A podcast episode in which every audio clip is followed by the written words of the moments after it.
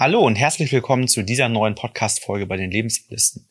In dieser Folge soll es um das Thema gehen, Totgeburt oder Fehlgeburt. Wie könnt ihr diese als Paar nachhaltig verarbeiten und die emotionalen Verletzungen und Gefühle wie Wut, Ärger, Traurigkeit, Ängste vor der Zukunft vielleicht, was passiert bei einer neuen Schwangerschaft, wie könnt ihr das für euch lösen und als Paar nachhaltig verarbeiten?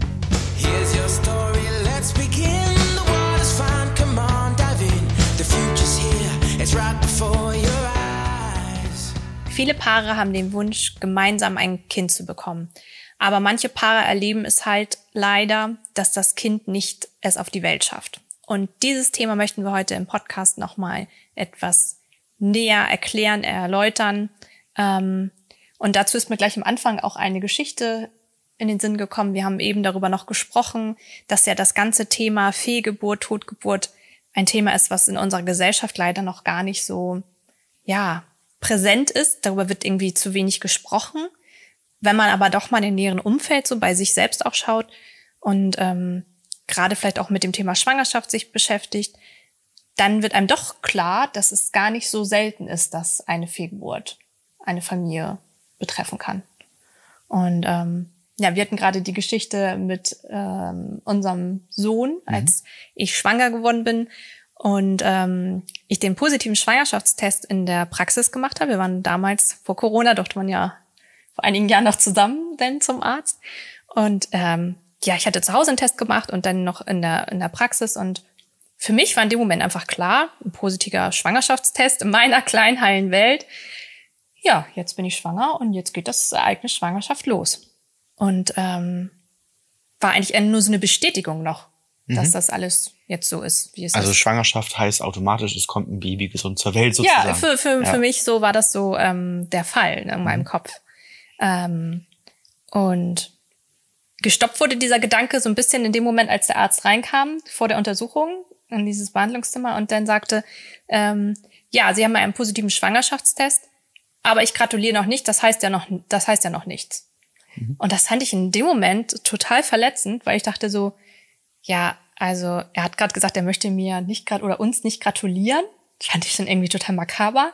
Ja. Und das hat mir in dem Moment auch irgendwie Angst gemacht, weil ich dachte so, was, wieso stimmt irgendwas nicht? Was meint er damit? Warum genau, heißt auf, das noch nichts? Ja. Und das war so der Moment, wo mir klar war, so das erste Mal, okay, es ist doch alles komplizierter als gedacht oder mhm. könnte komplizierter werden. Ähm, letztendlich sind wir sehr dankbar, es ist alles gut gegangen. Ähm, unser Kind ist einige Monate später gesund auf die Welt gekommen. Aber ähm, ja, es ist trotzdem ein komisches Gefühl, von ärztlicher Seite einmal so den anderen Blickwinkel zu bekommen. Mhm. Und das so plötzlich überraschend. Ja. Und wir hatten das selber auch im Freundeskreis schon, dass ein Paar von uns äh, leider das erlebt hat, dass ja sie das Kind sehr spät verloren haben. Mhm. Und ähm, ja, das sind Momente, gerade wenn man selber denn ein Kind hat, die einem natürlich auch sehr berühren und ähm, die auch bei uns im Coaching halt ab und zu immer mal wieder ein Thema sind. Und deswegen wollen wir darauf heute nochmal genauer eingehen, weil es ja schon eine krasse Belastung ist, ein, ein Ereignis. Also ich finde immer so, Geburt und Sterben sind so Ereignisse, die in der Gesellschaft keinen Platz haben, die aber einen total durchrütteln und ähm, ja, erschrecken und mal wieder zeigen, dass man doch nicht alles im Leben bestimmen kann. Ne? Also bei Geburt meinst du eben Tod oder Fehlgeburt hat keinen Platz, ne? Also die, die Geburt, wenn alles gut geht, hat ja schon. Nein, ich Platz, meinte ne? jetzt, dass man auf die Geburt letztendlich auch nicht immer zu 100 Prozent Einfluss hat. Also auf, mhm. auf, ähm, auf die Welt kommen und von der Welt weggehen, dass das noch sozusagen zwei Prozesse sind, die, die man nicht bis aufs Letzte sozusagen bestimmen kann. Ja. Ja. Okay. Man ist ja doch gewöhnt, dass man sonst alles auf der Welt für alles eine Lösung hat. Ja. Na? Also da vielleicht nochmal zu unserem befreundeten Paar, die sind auch äh, beide Coaches, von daher ist es vielleicht für euch interessant, die gehen da auch sehr offen mit dem Thema ja. um. Wenn euch das betrifft, ähm, dann könnt ihr uns auch gerne eine Nachricht schreiben, denn der, unser guter Freund hat dazu ein größeres E-Book geschrieben. Das senden wir euch dann gerne mal. Dann ja.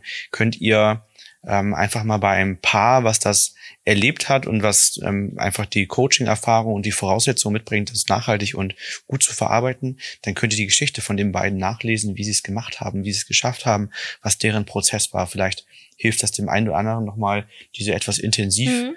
ähm, intensiver beschriebene Geschichte ähm, nachzulesen.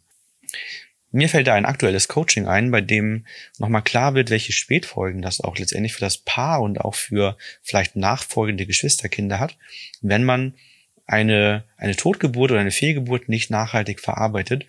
Ähm, denn da war es so, da ist die große Schwester von demjenigen, den ich im Coaching habe, ähm, kurz nach der Geburt verstorben. Das ist damals ähm, als, als Totgeburt ähm, betitelt worden und es gab auch keine Trauerfeier, keine Beerdigung. Also dem, dem wurde damals nicht viel Zeit mhm. beigemessen oder nicht viel Anerkennung geschenkt, dass da ähm, eigentlich schon ein, ein fertiger Mensch zur Welt gekommen ist, ne?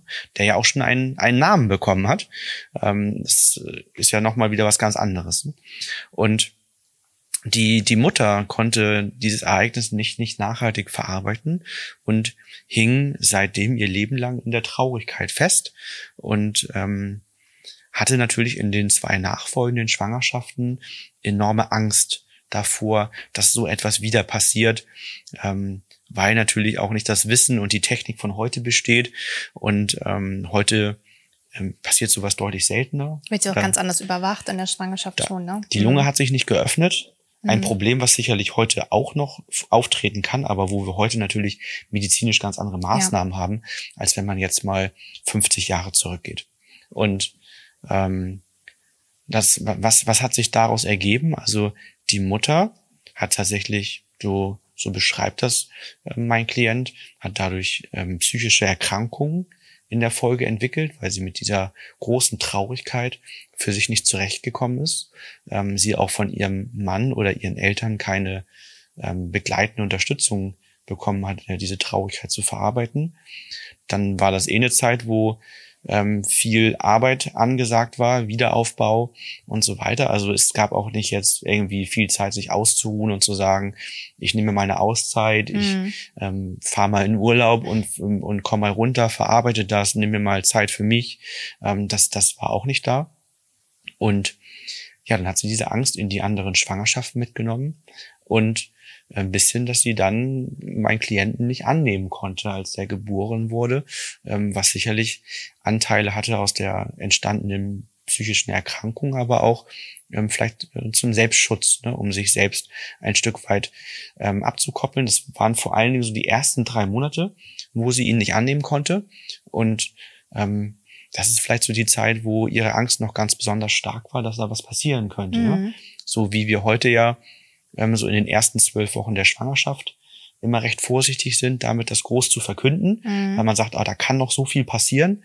Ähm, so hatte sie wahrscheinlich das Gefühl in den ersten drei Monaten, ich nehme ihn mal nicht so an und und ähm, gebe da mal, mach da meine Liebe sofort auf mhm. und schließe ihn in mein Herz, denn es könnte ja passieren, dass er vielleicht auch wieder verstirbt und dann mhm. habe ich wieder diese starke Verletzung und ein zweites Mal verkrafte ich das nicht nochmal. Ne?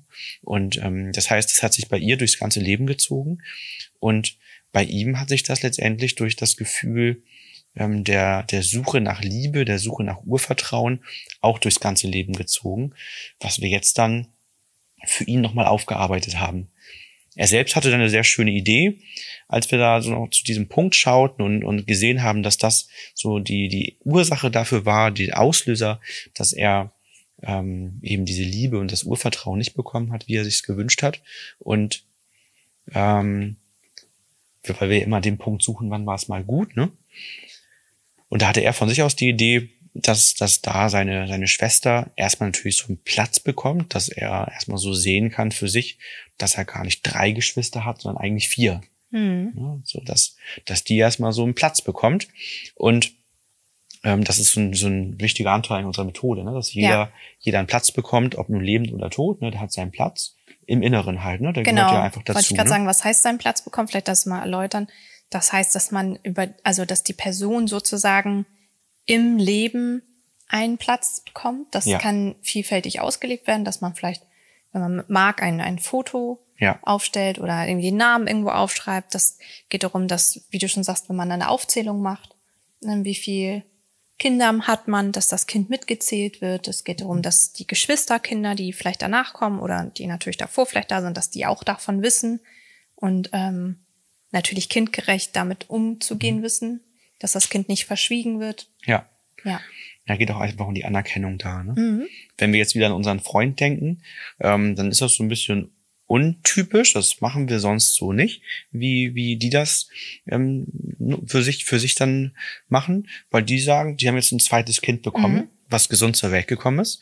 Und er schreibt zum Beispiel, er sagt, er ist zweifacher Vater. Mhm. Das ist gesellschaftsuntypisch. Ne? Ja. Gesellschaftstypisch wäre eher zu sagen, ich habe eine Tochter, aber er sagt ganz klar, ich habe zwei Töchter. Ja, ne? genau. Sodass die erste da voll ihren Platz bekommt und voll in die Anerkennung geht. Auch wenn sie vielleicht nicht mehr physisch auf der Welt ist, so ist sie ja irgendwie da gewesen. Ne? Ja, genau. Und das, das anzuerkennen, das ist ein ganz wichtiger Schritt. Mhm. Und dann war seine Idee, um, um da seiner Schwester einen Platz zu geben und das nochmal nachhaltig zu verarbeiten, mit einem anderen Familienmitglied zusammen diese Trauerfeier und auch den Grabstein nochmal nachzuholen und zu sagen, dadurch bekommt sie ihren Platz, man kann diese Traurigkeit nachholen und ähm, das, das könnte einiges verändern.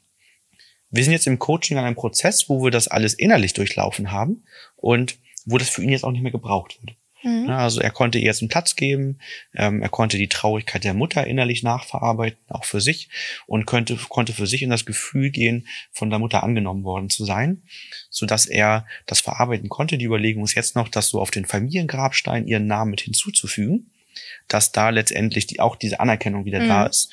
Und ähm, aber diese Trauerfeier und eine Rede eines Pfarrers oder Pastors, da hat er, das, das braucht er für sein Gefühl jetzt nicht mehr. Dann nur noch mal, das war jetzt also ein bisschen ausgeholt, so eine Geschichte, ja. aber es geht darum, mal zu sehen, was das mit einem nachhaltig verändern kann oder sogar mit der nächsten Generation verändern kann, wenn man das halt eben nicht nachhaltig verarbeitet, sondern diese Traurigkeit weiter mit sich trägt. Ne? Genau, switchen wir jetzt noch einmal zu den Paaren, wie man das als Paar äh, erlebt, vielleicht oder als Paar damit ähm, belastet ist, ne? Das ist ja, denke ich mal, für viele vielleicht, die sich das jetzt anhören, auch ein, auch ein großes Thema, wenn, mhm. wenn als Paar einfach ähm, so eine Belastung im Leben, so ein, so ein schlimmes Ereignis hervortritt, ne? überraschend natürlich häufig auch. Wie geht man damit um? Ich glaube, da ist auch die Schwierigkeit, dass da auch Mann und Frau unterschiedlich wieder miteinander umgehen. Mhm. Dass ähm, die Frauen natürlich auch einen anderen Prozess als die Männer ähm, durchleben natürlich durch die Geburt, die körperlichen Auswirkungen, ne, dass da auch ja medizinische Interventionen stattfinden, ähm, dann natürlich auch die Verbundenheit durch das Kind, die ja einfach ja auch durch die Schwangerschaft eine andere ist. Viele Frauen berichten auch, dass sie eine Art Schuldgefühl haben, weil das Kind ja bei ihnen im Bauch war. Ja. Und jetzt, jetzt ist das nicht gesund auf die Welt gekommen. Ne? Also die Frage auch, habe ich irgendwas falsch gemacht? Äh, habe ich irgendwas nicht gemerkt? Hätte ich rechtzeitig zum Arzt gehen sollen? Also auch ganz viel, ja, Angst und Zweifel an sich selber. Ne? Mhm. Und ähm, natürlich auch die Trauerphase als Paar. Mhm. Also bei der Trauer, so ist meine Erfahrung auch im Coaching ganz häufig, ist es so, dass es Paare zusammenbringen kann. Mhm. Also das Trauer verbindet, aber auch, dass Trauer auch in anderen Lebenssituationen, nicht immer, wenn, wenn eine Trauerphase eintritt, auch ähm, einen auseinandertreiben kann, weil Trauer auch wieder ein Ereignis ist, was wir sehr selten im Leben durchleben. Manche Paare äh, jahrzehntelang nicht und dann sterben vielleicht die Eltern das erste Mal und ähm, dann zeigt sich halt einfach auch, wie jeder trauert. Und das kann ja auch anders sein, als man den anderen bisher kennengelernt hat. Also wenn ich jetzt denke, vielleicht, okay, du, wir gehen sonst in Konflikten so und so miteinander um, oder wenn du traurig bist, dann kann ich dich trösten. Auf die Art und Weise kann das bei einer Trauerphase, wenn jemand gestorben ist, was ganz anderes sein. Dann kann die Person, die eigentlich gerne in den Arm genommen werden möchte, in dem Moment sagen, okay, das ist mir alles zu viel, ich brauche Platz für mich, ich ziehe mich jetzt zurück. Und da entstehen ganz viel Unsicherheiten. Und das kann einen auch in dem Sinne auseinandertreiben, weil man dann denkt, okay, ich wünsche mir, also auch Erwartungen, die dann nicht erfüllt werden, ich wünsche mir von meinem Partner, dass er so und so reagiert. Und das wird dann vielleicht nicht erfüllt. Und dann kommt es zu einer emotionalen Verletzung. Und das sind ja eigentlich zwei wichtige Hebel, die ganz wichtig sind. Das eine ist, dass ich mir ähm, in, in der Situation, weil man kann sich schwer vorweg vorstellen, welche ja. Bedürfnisse man wohl haben wird, genau. wenn das genau. eintritt. Das ist einfach schwer vorstellbar. Möchte man sich auch nicht vorstellen irgendwie, ne? Das ist Will ja man auch gar nicht reingehen, aber ja. es ist halt einfach vorher nicht klar. Das heißt, da wird ja ein Stück weit Selbstreflexion gebraucht und dass man seine Bedürfnisse und Erwartungen deutlich ausspricht. Ja. Ne, dass man offen miteinander kommuniziert und sagt, ich erwarte von dir das oder ich wünsche mir von dir das und meine Bedürfnisse sind, wie, wie gehe ich mit der Trauer um? Und dann letztendlich von beiden Seiten, das müssen ja auch beide machen, mhm. aber auch von beiden Seiten dann ähm, das Respektieren der Bedürfnisse und des Trauerprozesses des anderen. Mhm. Ne, das heißt, nur weil ich dann vielleicht das nach fünf Tagen abgeschlossen habe und sage, das, das ist für mich okay, ich bin mhm. jetzt, im, ich habe das so abgeschlossen, ich kann nach vorne gucken, ähm, heißt das ja nicht, dass das für den anderen auch geht. Ja. ja wenn der andere länger braucht, dann ähm, entsprechend zu schauen, den unterstützen zu können wenn ich selber das dann nicht kann, den anderen nicht unterstützen kann, dann muss ich vielleicht mal mich hinterfragen und prüfen, habe ich das nach fünf Tagen wirklich abgeschlossen mhm. oder habe ich es nur verdrängt? Mhm. Und wenn du immer noch traurig bist, störst du meinen Verdrängungsprozess. Ja. Ne? Also das ist nämlich häufig, häufiger der Fall, dass man es gar nicht richtig verarbeitet hat, sondern eher der eine es erfolgreich verarbeitet hat, aber dann nicht gut darüber reden kann zum Beispiel. Ne? Das wäre ja ein, ja. ein Signal. Also wenn ich das richtig gut verarbeitet habe und ähm, damit damit erstmal so gerade davor bin, dann kann ich darüber reden, dann kann ich dich unterstützen und dann, dann bin ich emotional wieder einigermaßen gefestigt. Mhm. Ja, aber wenn das darüber reden mich sofort wieder voll ins Leid führt, dann habe ich meine Traurigkeit noch nicht voll verarbeitet. Mhm. Ne? So darum geht's dann. Ne? Ich finde das aber auch ganz schwierig, muss ich sagen, weil das ja auch ein Ereignis ist, was wirklich von einer auf die andere Sekunde eintritt, so, ne? Also, wie du schon sagst, natürlich kann man dafür drüber sprechen und reflektieren und sagen, was braucht man. Aber dieser Sturz in die Trauer ist ja so plötzlich, mhm. ne, dass man, ähm, dass man vielleicht auch es versuchen sollte anzunehmen, dass nicht alles so perfekt läuft. Also auch dem anderen äh, zusprechen, dass der nicht ähm, in meiner Wahrnehmung dann perfekt reagiert, vielleicht, ne? Das also so, das ist, glaube ich, auch immer so dieses, diese ganze Welt ist einfach so perfekt und dass man dann in dem Moment vielleicht enttäuscht ist von dem anderen, weil man sich gewünscht hatte, der, der nimmt einen Arm. Warum weint mein Partner nicht? Warum möchte er, äh, auch ein Thema ja auch, ob man das Kind nach der Geburt noch sehen möchte. Ne? Das, also, das sind ja alles freie Entscheidungen, die jeder Mensch ja auch für sich treffen, treffen sollte. Aber da, da nicht verletzt zu sein oder alles so sehr genau zu nehmen, sondern zu sagen, okay, ähm, es ist jetzt einfach auch eine Ausnahmesituation. eine absolute Ausnahmesituation. Und ähm, ich glaube, jetzt in Bezug auch auf die Zeit danach ist es wichtig zu gucken, wie lange hält diese Ausnahmesituation an und wie mhm. kommen wir als Paar dadurch. Und sich dafür tendenziell lieber einen Moment länger Zeit nehmen ja. und sicherstellen, dass das funktioniert, als sich zu kurz Zeit geben. Ne? Sich durch Arbeit schnell wieder abzulenken, ist nicht die Lösung. Ne? Also nee. ganz kurzfristig vielleicht, aber ist nichts Nachhaltiges. Und es ist nun mal ein Ausnahmezustand, dem gilt es dann auch entsprechend, ja, Zeit einzuräumen, Ressourcen einzuräumen, zu sagen, okay, dann sieht die Wohnung halt nicht so sauber aus wie sonst. Okay, dann muss ich mich halt mal ja. krank schreiben lassen oder wie auch immer. Ne? Dann muss ich halt mal gucken, dass einige andere Lebensbereiche mal pausieren, ja. weil wir sind in einem Ausnahmezustand und dann auch dem anderen zuzugestehen, dass er eben nicht so klar, rational handelt wie sonst mhm. und vielleicht auch mal nicht immer so für mich da sein kann, wie es gebraucht wird, aber dass man trotzdem offen damit umgeht und sagt, ich sag, was meine Bedürfnisse sind, ich frage dich, was du brauchst, andersrum genauso und je mehr man das gemeinsam macht, desto eher könnt ihr das nachhaltig verarbeiten. Ne? Also was dem ganzen kann man Raum jetzt geben. als Paar machen, wenn man merkt, dass man, dass jetzt Wochen, Monate vergangen sind und ähm, das Ereignis vielleicht so ein bisschen ähm, ja gesagt ist aber man merkt, es hat was mit der Beziehung zueinander gemacht. Also es hat diese Beziehung irgendwie stark geprägt und man hat das Gefühl, wir sind nicht mehr das Paar, was wir vorher sind und wir kommen auch irgendwie nicht mehr zusammen. Wir können darüber nicht sprechen, wir können aber auch irgendwie die Zeit so nicht miteinander gut verbringen. Mhm. Ich würde sagen, sich bei uns melden, ne? Ja. Ja, also da, da ist dann die Frage, wenn man das wirklich, wie du sagst, über Wochen und Monate mhm. da so den Weg nicht gefunden hat, könnte es ja daran liegen, dass man nicht weiß, wie der Weg geht. Mhm. Ja? Dass man selber, und das, das liegt auch, dazu müsste man nicht mal ähm, fehlendes Wissen haben, sondern das kann einfach aus der Befangenheit heraus sein, weil man ja selber voll in diesem Thema drinsteckt. Ja. Also ich glaube, wenn uns sowas passieren würde, würden wir uns auch einen Coach Ja. dazu holen, der uns einfach in diesem Prozess begleitet, Ja. obwohl wir das ganze Wissen haben, Ja. würden wir jemanden nutzen, der uns hilft und sagt ähm, und uns da einfach durchführt, weil man in dieser Befangenheit dann einfach schwer klare Gedanken fassen kann und das einfach deutlich länger dauert oder deutlich durcheinander geht irgendwie. Ne?